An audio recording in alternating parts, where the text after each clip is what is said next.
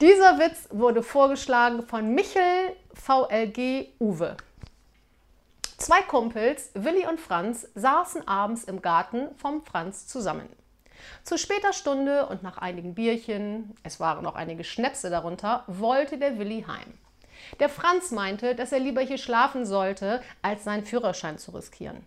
Unter einer Bedingung, sagt der Willi, würde er einwilligen. Ich darf bei deiner Frau im Bett schlafen. Franz willigte ein.